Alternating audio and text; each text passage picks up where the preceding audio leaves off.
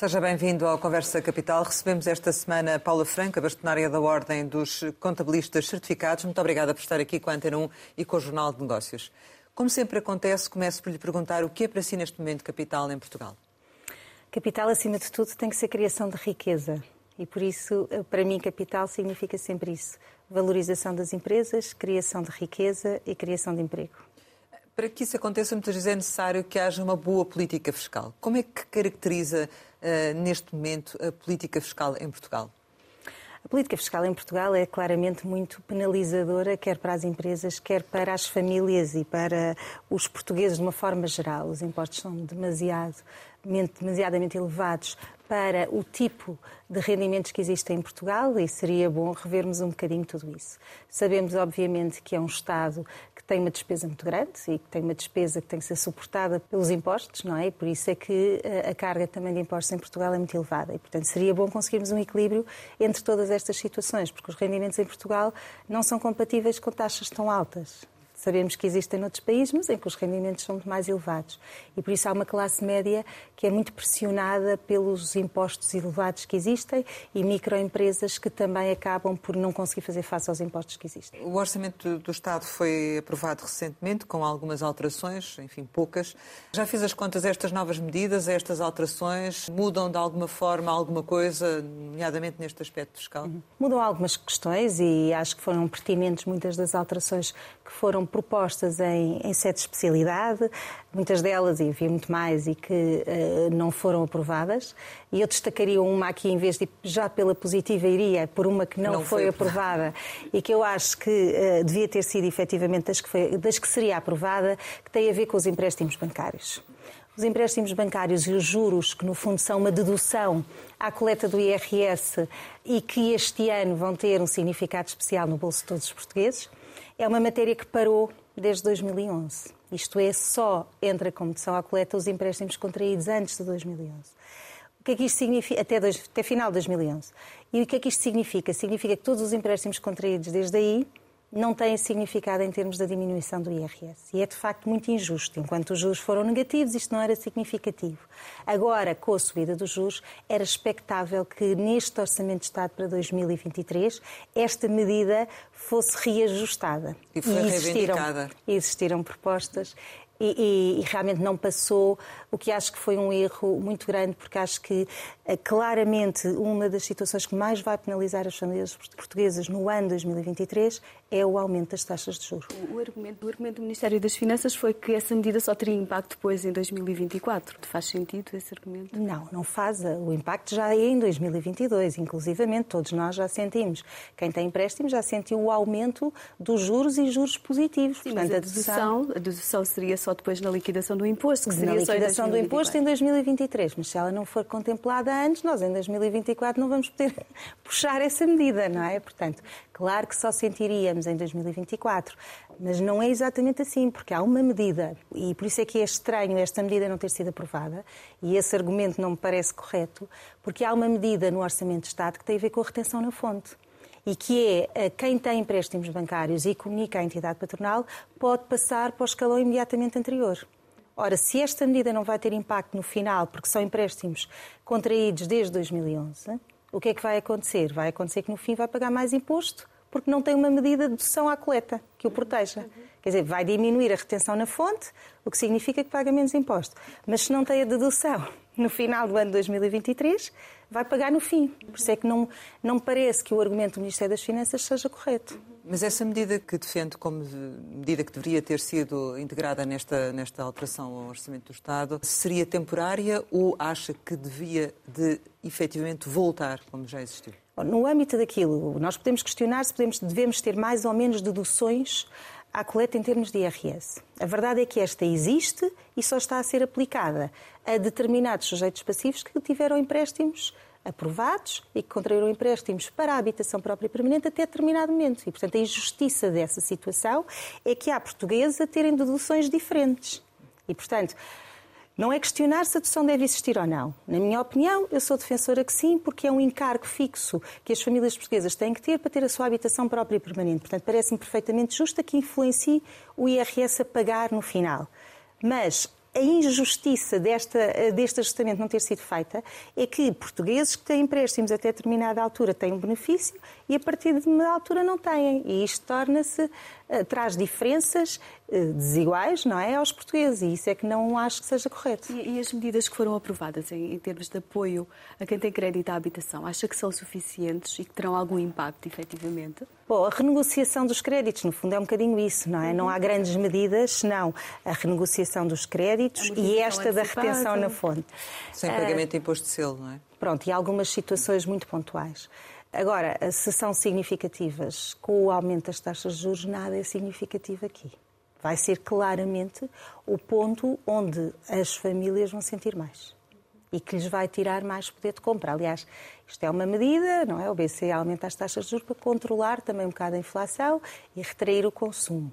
E, portanto, o aumento que já existiu é demasiado elevado e que se espera que exista durante o ano 2023. E, portanto, qualquer medida que exista é apenas vai mitigar um bocadinho daquilo que vai ser o grande impacto que vão ter o aumento das taxas de juros nas famílias. Vamos então às medidas pelo lado positivo. Sim, eh, em termos gerais, hum, e eu vou falar um bocadinho, não só em termos de Orçamento de Estado, mas também em termos das medidas para a mitigação da crise. E então conjugaria aqui duas, uma que já vem de antes e que foi eh, em sede de especialidade também alargada, que tem a ver com a possibilidade de fazer resgates dos PPRs para fazer face a esta crise. Esta medida tem dois pontos, um que foi aprovado já em outubro e que já abrange desde outubro a possibilidade de quem tem PPRs ou PPRs Educação ou só uh, poupanças de educação, de levantar essas poupanças até um IAS mensal para fazer face ao aumento do custo de vida. Esta medida, que já tinha sido aprovada, já está em vigor desde outubro, foi acompanhada também com uma medida agora em sede de especialidade que vem aumentar a sua abrangência e vem também sem qualquer penalidade alargar aquilo que pode cobrir a prestação do crédito à habitação. Portanto, não limita só o IAS, se for para esse efeito. Portanto, até um IAS já estava aprovada, não tem qualquer limite nem qualquer obrigatoriedade de aplicação. Pode, pura e simplesmente, levantar-se mensalmente aquele valor. Depois, esta da, da CI7 de especialidade vem alargar ao valor da prestação e, portanto, já pode ir mais além a valores superiores se for para esse efeito. E parece-lhe sensato essa parece decisão? Parece-me sensato. Dizer, as poupanças são sempre algo positivo e que se devem manter. Mas estamos num, numa situação transitória de um aumento considerável das despesas das famílias que pode levar à necessidade de mexer nessas poupanças. E isso não poderia ser de outra forma porque se houvesse penalidades ou restrições, as empresas não poderiam levantar essas poupanças. Mais alguma medida que gostaria de destacar? Em termos de IRS, eu também diria aqui um, positiva e negativa a questão dos jovens. Aqui aumentou-se a percentagem e dividiu-se por anos e vai sendo gradual a diminuição depois da, da redução de imposto para os jovens. Eu acho que esta é sempre positiva, porque, como nós sabemos, um dos problemas que estamos a viver agora também tem a ver com a retenção de talentos e retenção de jovens em Portugal.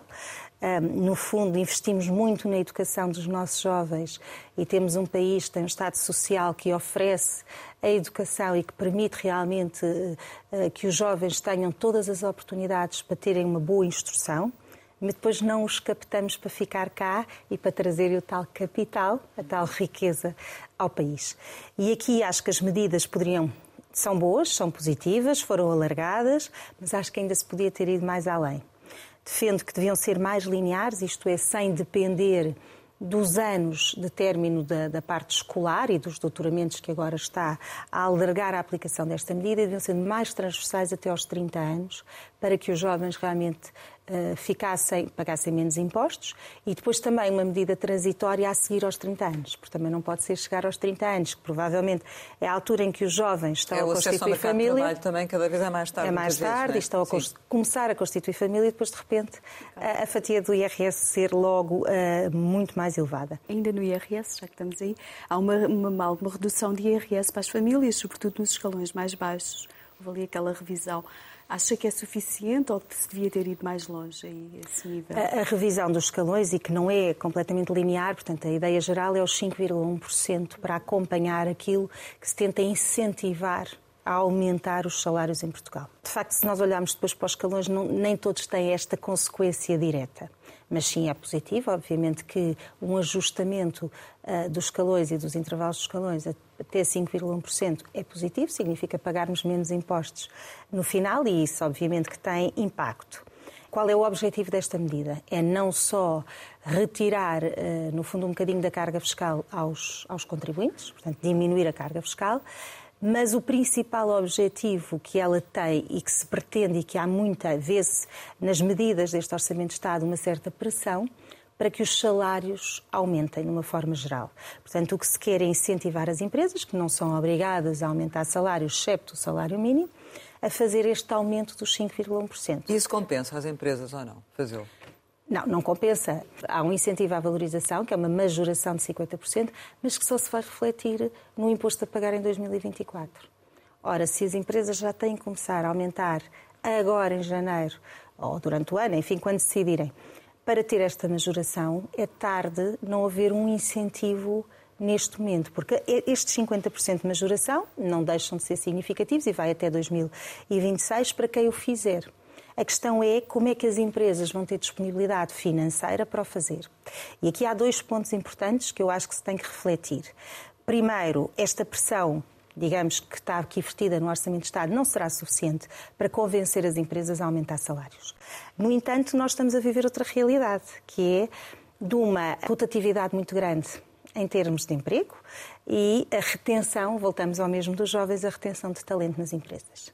E aqui é que a pressão é muito grande sobre as empresas e, portanto, na minha ótica e na minha análise, os salários vão aumentar naturalmente pela necessidade de retenção de pessoas e de uh, captar mão de obra. E, portanto, a pressão para aumentar os salários, na minha opinião, vai ser essa. E as empresas vão ter que os aumentar para reter mão de obra. Qual é que poderia ser aqui, por exemplo, a, a, medida a tomar para, enfim, ultrapassar esta questão? Mais imediata.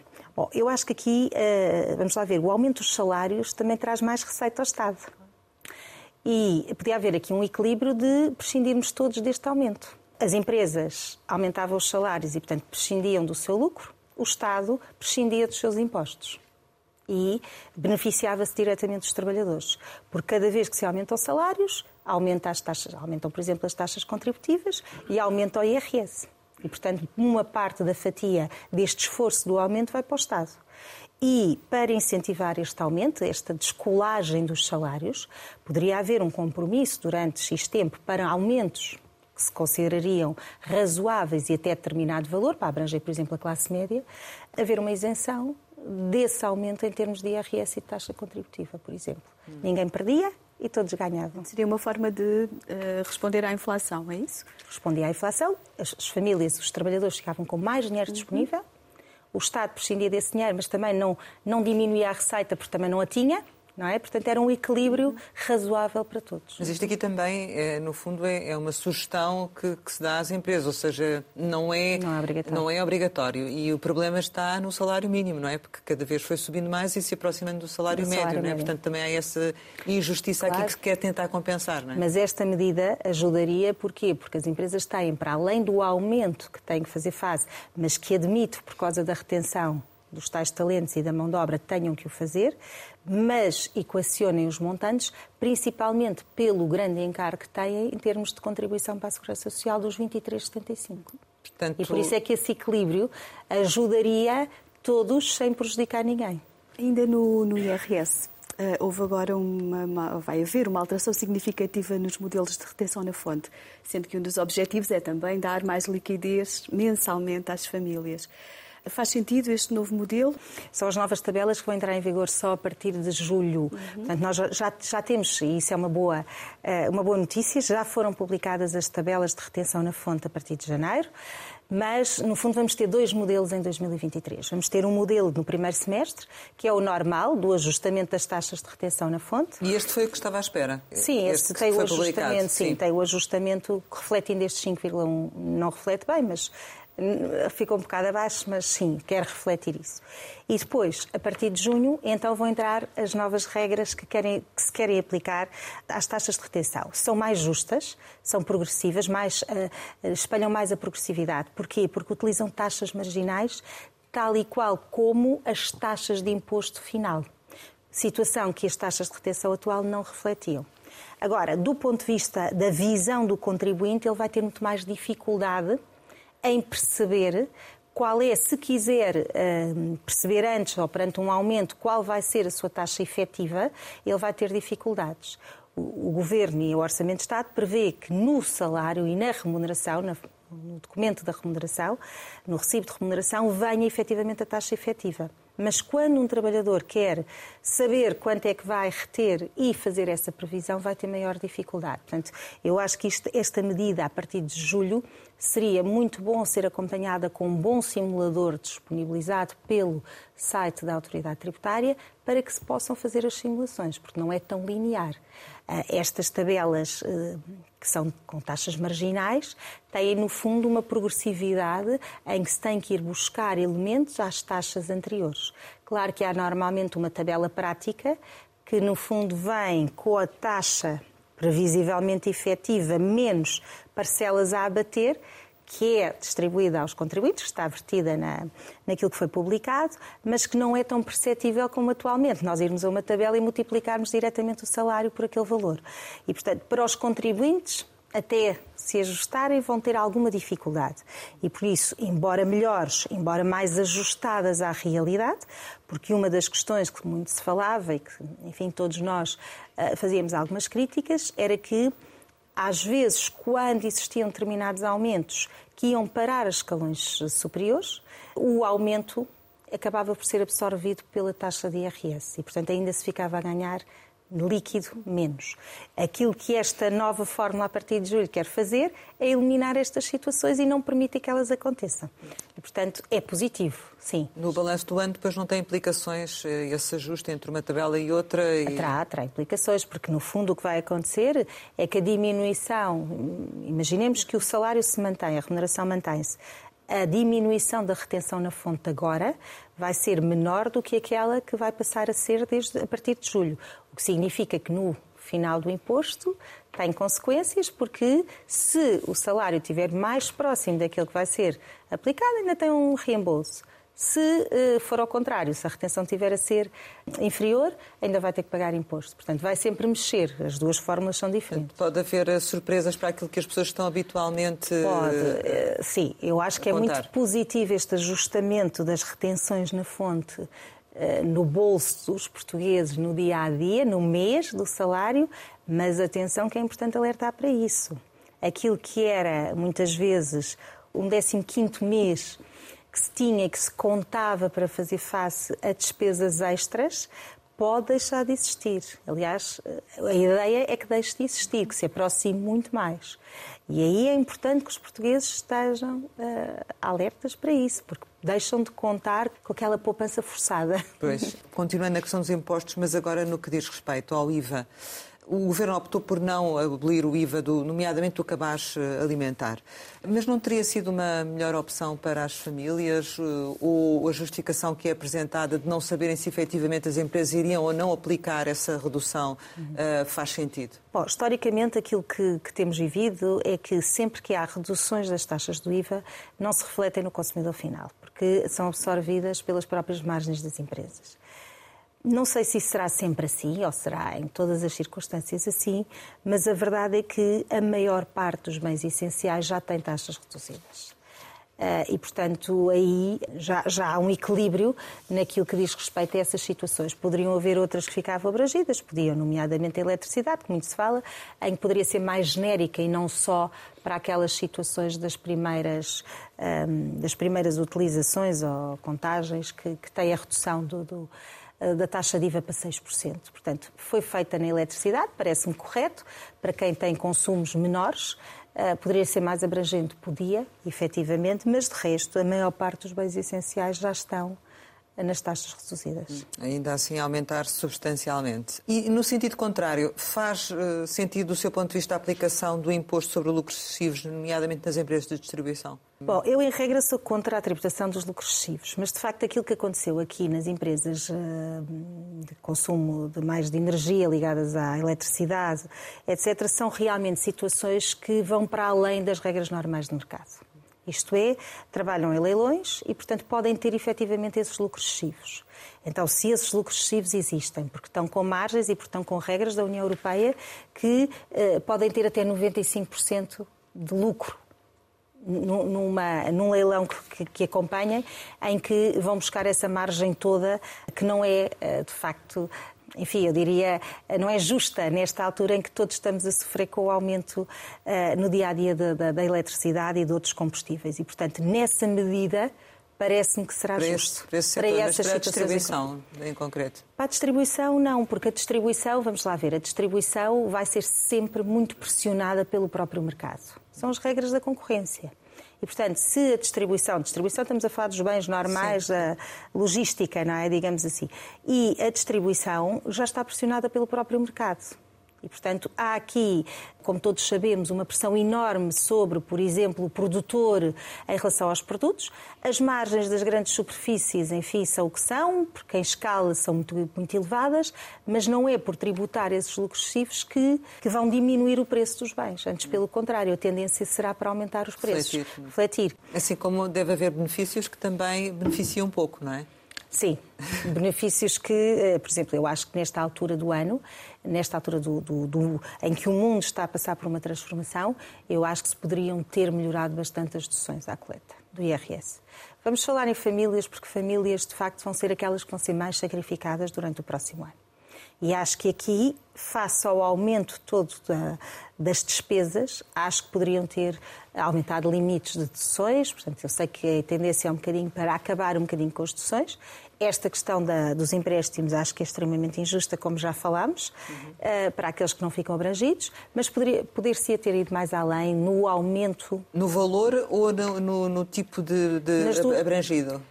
Para já, eu falei naqueles que já existem aumentaria limites, porque hoje o custo é completamente diferente daquele que existia, e aumentaria percentagens. Portanto, normalmente estão ligados a uma percentagem do, do encargo da despesa que a família tem e depois limita em termos de valor total acho que tinha-se tinha tido margem para aumentar as duas situações. E o argumento normalmente é que isso só beneficia pessoas com, com mais rendimentos, porque é quem consegue gastar mais e, portanto, aproveitar é mais paga, as deduções. Quem é? paga imposto quem, também, não é? Sim, também é verdade.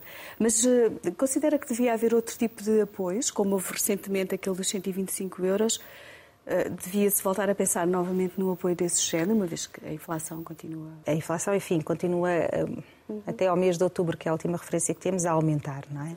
E isso é preocupante, embora se diga e se fale que em 2023 vai efetivamente diminuir. Aliás, no Orçamento de Estado, aquilo que é previsto são 4%, o que me parece uh, insuficiente otimista. para aquilo que vai ser muito otimista.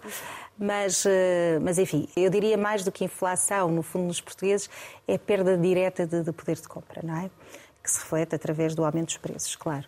Como é que se poderia compensar? Eu acho que o Estado não deve nem tem que interferir nesta compensação. É um equilíbrio que o próprio mercado devia trazer mas nem sempre é fácil esse equilíbrio existir e por isso é que muitas vezes o Estado é chamado a intervir e tem intervido, portanto temos um Estado social, políticas sociais, que têm servido para mitigar um bocadinho estas medidas. Agora, eu parece-me a mim que um, o ideal seria o Estado não ter que intervir, porque acho que aqui nunca consegue intervir de forma a comatar tudo isto, obviamente, que quando são períodos de inflação e aumentos das taxas de juros, duas situações em conjunto, as famílias vão perder poder de compra e não há nada que as compense. Agora, mitigar um bocadinho esta, estes efeitos. Sim, e tem vindo a fazer. A medida dos 125 euros, muito criticada por, por muitos, enfim, vale o que vale, resolve o problema, não resolve, mas significou muito para os bolsos de muitos portugueses. E por isso, medidas como essa podem ser positivas, mas não resolvem. Se vier mais uma vez e se for feita uma medida semelhante durante o ano 2023, claro que ajudará as famílias portuguesas. E, é de prever que assim aconteça face ao facto de algumas das sugestões que aqui trouxe não terem sido contempladas no orçamento. Não é? Relativamente às empresas, eh, o orçamento foi, foi um bocadinho parco em relação àquilo que, que as empresas gostariam. Era muito importante a redução do, do IRC, eh, como o próprio Ministro da Economia chegou a admitir, mas ele aparece no orçamento um pouco mascarado só em função de o que é que acha que na prática vai acontecer relativamente às empresas? Bom, em regra, os orçamentos de Estado nunca são tão simpáticos para as empresas como são para as famílias. Pensam sempre muito mais em termos objetivos e sociais do que em termos empresariais. Mas acho que efetivamente se poderia ter ido mais além. Porque uh, é muito importante que as empresas sintam sinais de confiança, porque as empresas criam emprego E as empresas eh, também é necessário terem algumas medidas que as ajudem a suportar e a, a conseguir ultrapassar as dificuldades que vão existir durante o ano 2023. Nós não sabemos e o ano 2023 é um ano muito indefinido. O ano 2022 para as empresas correu muito bem, houve receitas além daquilo que era uh, expectável, houve procura para os serviços, uh, como uh, aumentos significativos da procura como nunca tinha existido, portanto superaram-se muitos números de 2019. A recuperação pós-pandemia foi A recuperação pós-pandemia e também a deslocalização de alguns mercados com a guerra, enfim, acabámos por ser beneficiados de alguma forma com esta pressão. Não podemos excluir dois fatores que eu acho que são relevantes nas empresas, que foi as empresas mudaram comportamentos pós-pandemia, mudaram comportamentos também forçados pelas situações do mercado, falta e escassez de bens, de matérias-primas e falta de mão de obra, levou-os a reajustar muito a sua forma de negócio, diminuindo em algumas situações o negócio, mas aumentando as margens de lucro. E eu acho que esse é o caminho que as empresas portuguesas têm que fazer, têm que aumentar as margens de lucro para em se 2023? poderem tornar têm que se tornar mais sustentáveis, porque se querem aumentar salários, se querem equilibrar e reter talentos, se querem conseguir competir com a compra dos bens que são cada vez mais escassos a nível mundial, as empresas portuguesas têm que aumentar as margens, senão não o conseguem fazer. Mas o consumidor final vai pagar essas margens, não é? Tem que, tem que pagar, repare, tudo está a sofrer um aumento. Eu acho que também há muita especulação nestes aumentos, obviamente, que, pela indefinição que existe, mas este ajustamento é necessário. Nós não podemos pedir que exista um aumento de salários se as empresas não tiverem aumento das margens. Repare, tudo aquilo que se está a pedir e a exigir às empresas vai se refletir também no aumento dos preços. Só que este equilíbrio tem que ser feito, porque os salários, o salário mínimo está a aumentar, como disse bem, o salário médio aproxima-se do salário mínimo. E é isso que não é desejável num país. Ora, as empresas têm que refletir isso. As empresas não, portuguesas não são empresas tão lucrativas que possam ir buscar o seu lucro. Principalmente as microempresas uhum. e as pequenas empresas não têm praticamente margens de lucro e não nos podemos esquecer disso. Com ou sem apoio do Estado, uh, acabarão por fazer isso, é isso? Tem que fazer, porque se tem que fazer face ao aumento, reterem talentos, conseguirem bens que estão mais escassos e mais caros, isso vai se refletir no aumento dos seus preços. Isso não há, não há volta a dar aqui numa conjuntura que é mundial. E, portanto, claramente estes fatores vão levar a que as empresas tenham que reestruturar. Mas podem se reestruturar de forma positiva, trazendo realmente, se calhar, uma diminuição eh, de serviços que prestam, mas melhores serviços e com margens melhores. Porque isso é fundamental para que a economia cresça, para criar riqueza. Se as empresas não tiverem margens, não criam riqueza. E é isso que é importante. As empresas em Portugal, e eu acho que a pandemia serviu muito para uh, percebermos isso, tinham poucas margens, poucas almofadas financeiras. Hum. E isso, hoje em dia, é uma realidade que se quer alterar. Mas esse desenvolvimento também poderia ter sido apoiado pelo orçamento, ou seja, eh, poderia... Com a diminuição não... do IRC, por exemplo, há uma medida que vai trazer um alargamento da taxa dos 17% até aos primeiros 50 mil euros de matéria coletável, que atualmente eram 25 mil euros. Portanto, no fundo, as empresas que tenham até 50 mil euros de lucro tributável vão pagar menos mil euros. Na prática vai-se refletir em mil euros. Já pagavam menos mil e agora têm mais mil. Portanto, no fundo é 2 mil euros de benefício, que é isso que têm com a aplicação da taxa dos 17%. Agora, nós temos que ter noção e porquê que sou defensora que a taxa do IRC poderia ter ido mais além e descer. Primeiro porque não tem um grande impacto na receita. São poucas as empresas portuguesas que pagam impostos. E, portanto, não tendo este, este impacto tão grande, poder-se-ia ter mexido até para mudar mentalidades, formas de estar, formas das empresas quererem contribuir mais em vez de uh, terem desmesuradamente custos, por isso é que também não têm grandes margens, para e, e começarem a aplicar-se mais em terem margens, em terem capitais próprios e esse dinheiro que iriam poupar no IRC a entregar ao Estado, e essa, também não é é preciso dizer que esta medida só beneficia quem pagar impostos, quem tiver lucros, não é? Esperemos que seja o objetivo de todas as empresas. Uh, se, se fosse por essa via, moralizava mais o sistema e não afetava a receita e incentivava o investimento em Portugal, as empresas deixavam de ter essa pressão do IRC final. A propósito do investimento em Portugal, eh, que argumentos é que, que argumentos fiscais é que daria uma empresa que pretendesse investir em Portugal? Olha, hoje em dia, com a complexidade da legislação uh, fiscal portuguesa, é muito difícil explicá-la uh, a empresas estrangeiras. Eu acho que, e aqui eu diria que é quase uma questão de fé, ou porque somos um, um mercado que ainda tem outros benefícios que não os fiscais, que leva as empresas a, a, a virem investir em Portugal. Se for por mecanismos fiscais, as empresas não vêm investir em Portugal. E não é só pela tributação ser elevada, ou ser mais baixa, ou ser mais alta. Não. Aquilo que afasta o, o investimento em Portugal, eh, do ponto de vista fiscal, porque se formos a ver do outro ponto de vista burocrático e de outras, enfim, eh, questões que, que burocracias e uh, relacionadas com, com parte de alvarás, licenciamentos, etc. Isso então ainda é pior se entrarmos por essa área. Agora houve medidas Mas, também nessa área do licenciamento. Foi pois, princípio. Eh, pronto, vamos ver como é que depois se aplicam exato, exato. e como é que melhoram mas, a vida mas das relativamente empresas. À, à... Mas a questão fiscal, fiscal, a questão fiscal é muito complexa. Existe uma falta de confiança muito grande no sistema fiscal português. Isto é, nós hoje temos uma medida em que as empresas se baseiam nela para tomar tomar determinadas decisões e daqui a um ano já pode alterar. Essa, essa, no fundo, falta de confiança que existe leva sempre a muitas dúvidas. Portanto, ou uma empresa vem investir em Portugal porque acha que Portugal tem o cenário próprio para aquilo que quer e para os seus, para os seus objetivos, mas nunca virá por questões fiscais. Relativamente ao envio pelos contabilistas do fecheiro SAF, eh, que é um fecheiro, enfim, normalizado para que se entenda que, que, permite exportar toda a informação uh, fiscal e contabilística da, da, empresa, ele foi adiado para 24, com, com, referência aos rendimentos de 23. As empresas estão preparadas uh, para, um, a partir de, de 23, já prepararem a informação para depois poderem disponibilizar essa informação à autoridade tributária? Não, de forma nenhuma. Foi prorrogado e vai ser prorrogado. O sistema não está preparado. Portanto, o sistema começou mal, o SAFT da contabilidade começou mal começou com uma intervenção direta fiscal sobre a contabilidade e a contabilidade tem a sua autonomia. E, portanto, quando se quer influenciar e se quer intervir em algo que, cuja informação é para vários utilizadores e que se quer, eh, no fundo, espartilhar para que a informação seja só para o Estado, tem tudo para correr mal. E o sistema correu mal desde o princípio. Portanto, a forma como se criou não é execuível do ponto de vista prático. Se realmente o Estado insistir nesse caminho. Mas acha que não devia de insistir, que devia ficar pelo caminho?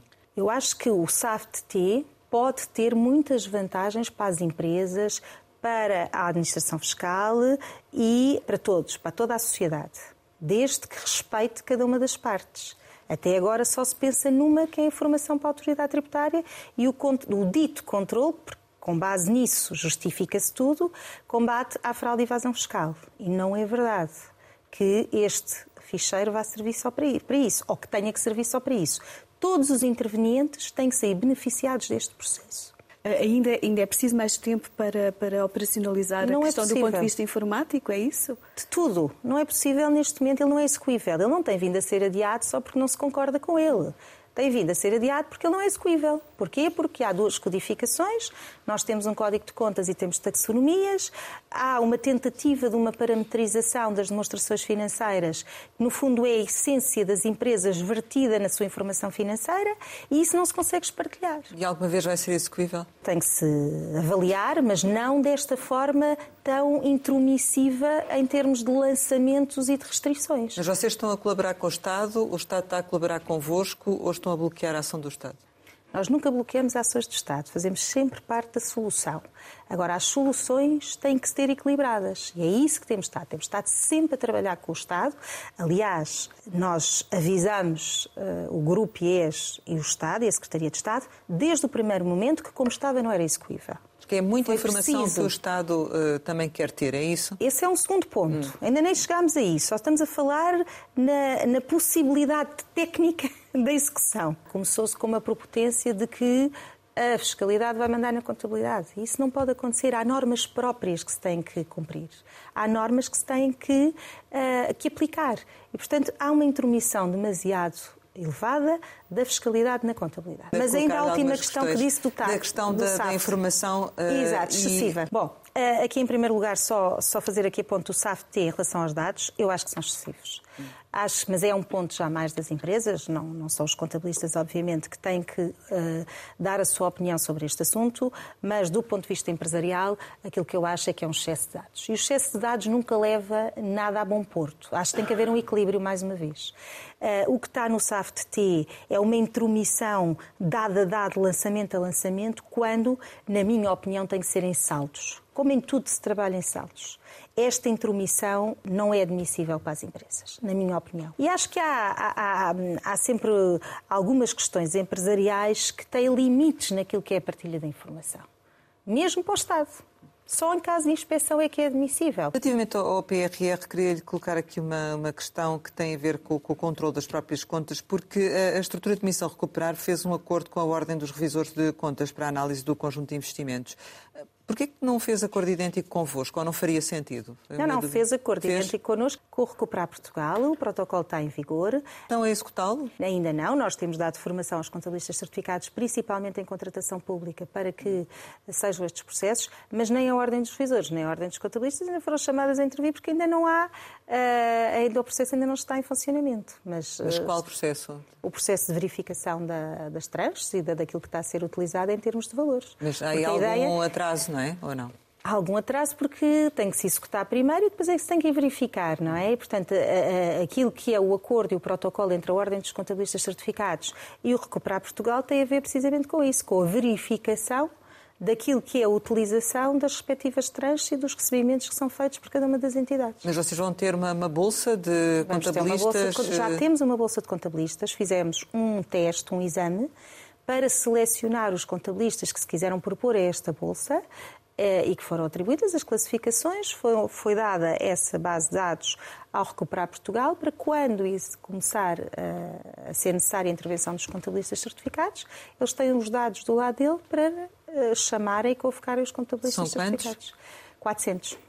Mas vão trabalhar para o Estado, não vão trabalhar para as empresas que se candidataram? Não, não, vão trabalhar para o Estado, vão verificar na ótica do Estado, sim, sim. Vai haver a maior parte destes, da verificação que os contabilistas são certificados vão fazer em termos de recuperar Portugal é entidades estatais. São essas que estão a ser verificadas. São essas que vão ser verificadas. São os principais beneficiários também que do vão PRR. Ao concurso e que, portanto, que, que estão, estão, também abrangidas.